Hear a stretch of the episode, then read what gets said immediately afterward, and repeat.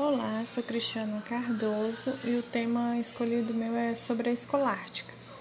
A filosofia escolástica é uma das vertentes da filosofia medieval que ela surgiu na Europa pelo século IX e foi até o século XV, alguns dizem que foi XVI. A igreja possuía nesse tempo grande poder e comandava diversos aspectos sociais, político e também econômico.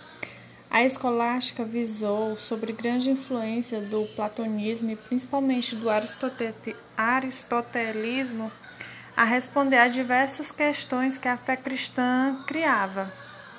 Chamava-se de escolástica todo um método de pensamento crítico e os trabalhos feitos nas universidades medievais da Europa, universidades essas fundadas pela Igreja, que era um conjunto de